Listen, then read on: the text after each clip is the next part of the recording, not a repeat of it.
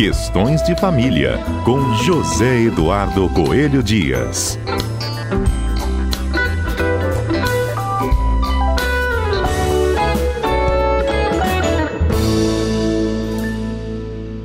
Já diz o ditado popular que roupa suja a gente se lava em casa, né? Mas nem sempre isso acontece. Tem um debate aí que toma sempre conta, né, da pauta da rede social, que é as disputas envolvendo a família da Luana Piovani. A gente vai conversar agora com o nosso comentarista, José Eduardo Coelho Dias, para saber se rede social é de fato lugar apropriado para a gente, por exemplo, cobrar pensão. Zedu, bom dia para você. Bom dia, Fernanda. Bom dia aos nossos queridos ouvintes da Rádio CBN. É, é, complicado, né, Fernanda? Muito. Eu fico pensando nas crianças, que também estão nas redes sociais, né? Pois é. E, e não é só isso, Fernanda. Essa, isso acaba gerando uma exposição das crianças, ainda que os pais não percebam. Então, é, as pessoas já há algum tempo têm essa mania né, de fazer testão, de ir para a rede social, falar mal do, do outro, né? Do, do daquele ex-companheiro, ex-esposo, ex-esposa. E isso é desagradável, porque, porque as crianças acabam ficando sabendo, né? As crianças sabem, ainda que elas não tenham acesso direto a, a, aos, aos equipamentos eletrônicos, às redes sociais, os pais comentam com, com seus filhos e os coleguinhas, e isso você pode estar trazendo até um bullying para as crianças envolvidas, né? Sim. E, e, veja bem, Fernando, você tem um, um, sistema judiciário que mal ou bem funciona, né? É claro que a gente não pode aqui dizer, olha, tudo é mil maravilha, tudo o judiciário está é, tá, tá funcionando do jeito que a gente quer. É assim, a gente sabe que não, a gente sabe que nós temos problemas, alguns problemas estruturais, alguns estão sendo enfrentados, outros não. Nós temos alguns juízes que primam pela qualidade do seu trabalho, em contrapartida, nós temos outros também que não estão também tão interessados em prestar uma boa jurisdição, mas como regra, nós temos um meio próprio para a cobrança da pensão alimentícia, que é o Poder Judiciário. Uhum. Porque o seu Mark Zuckerberg, ele não tem jurisdição, ele não vai poder fazer ninguém mandar. E as pessoas que estão ouvindo ali, que estão lendo aquelas, aqueles posts, ou ouvindo aqueles vídeos, vendo aqueles vídeos em que a pessoa ataca o outro, olha, o canalha está devendo pensão, não vai também é, é, efetuar o pagamento por conta disso. Então, o que a gente tem, na verdade, é única e exclusivamente uma exposição não daquela pessoa é, supostamente devedor, mas das próprias crianças que são facilmente identificáveis e numa situação bastante complicada. A, a, gente viu agora recentemente e tem visto já ao longo do, do, dos tempos uma, uma pessoa já de bastante notoriedade que não se cansa de, de criticar publicamente o pai dos seus filhos. Isso é muito desagradável, não é, não, Fernando? Não, é, exatamente isso. E eu fico pensando, será que o próprio judiciário leva isso em conta? Esse desgaste na imagem do outro membro da família? Fernanda, isso pode ser encarado até como um ato de alienação parental. Hum. Porque você promover uma campanha de desqualificação do outro genitor é ato típico de alienação parental. Então, a pessoa que está praticando esse tipo de ato, ela pode ter até um tipo de prejuízo no exercício da sua guarda. Entendeu? É, porque dependendo da gravidade do, do que isso é, atingir, pode ser, pode ser que o judiciário entenda que é melhor inverter, por exemplo, a guarda, em vez de deixar a criança com o pai, deixar com a mãe, ou em vez de deixar com a mãe, deixar com o pai. E aí, como é que fica, né?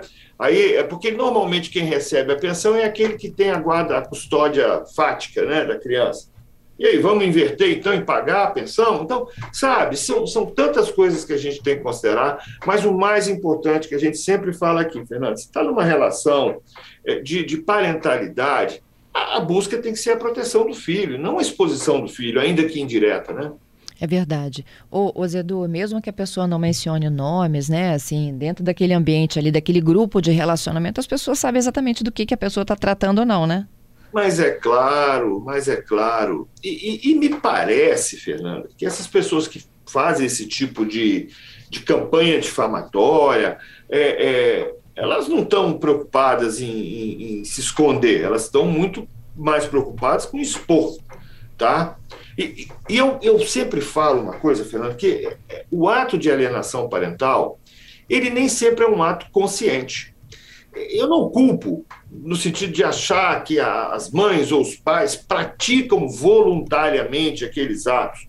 Às vezes as pessoas simplesmente não têm informação ou não param para pensar. Então, por exemplo, quando você vai para a sua rede social para se queixar do outro, ainda que o outro esteja errado, tá, Fernanda? Não estou uhum. de ninguém, não, viu? Não estou aliviando ninguém, não. Mas ainda que o outro esteja errado. Mas quando você vai para a rede social para criticar, para expor, será que você tem consciência disso que a gente está conversando aqui agora? Será que você tem consciência que, de alguma forma, aquela exposição pode chegar aos ouvidos do, dos seus filhos e pode chegar, por exemplo, num, num bullying praticado na escola? Um coleguinha que fica sabendo daquilo e vai, ah, o seu pai é horroroso, o seu pai é um pilantra, ah, sua mãe não presta, sua mãe, enfim, sabe? É, é, às vezes as crianças ficam sabendo dessas situações é, pelos meios menos próprios, sabe? É isso. isso. Isso deixa a gente muito preocupado. Zedu, tem um ouvinte nosso, Giovanni, dizendo o seguinte: é, Zedu, bom dia. As minhas Bom redes dia. sociais só servem para uma coisa: saciar a minha vontade de publicar besteiras. Aí ele manda um monte de carinha aqui rindo e diz o seguinte: a minha vida particular só cabe a mim. Eu guardo. Olha, Giovanni, que bom você falar nisso, sabe? Porque a gente tem percebido ao longo dos últimos tempos uma, um, uma, como é que a gente fala assim, uma flexibilização, até eu diria, da privacidade. Quando a gente falava em vida privada há um tempo atrás, a gente estava falando mesmo daqueles segredos de, de, de, dentro de casa, daquilo que se comentava dentro de casa, não sair de dentro de casa, dos problemas pessoais serem realmente exclusivamente daquela pessoa. Hoje não, hoje a gente parece que tem uma necessidade de expor a nossa vida privada. Isso nem sempre é ruim, tá, Fernanda? Às vezes você pode expor alguma coisa que você ache bacana. É... Eu, eu, particularmente, adoro expor os meus gatos, né? Então, enfim, é, não, é, não é que a gente seja proibido de expor as, as nossas conquistas ou mesmo as nossas tristezas, não tem problema. Agora, temos que ter parcimônia com isso, porque a vida privada nos pertence.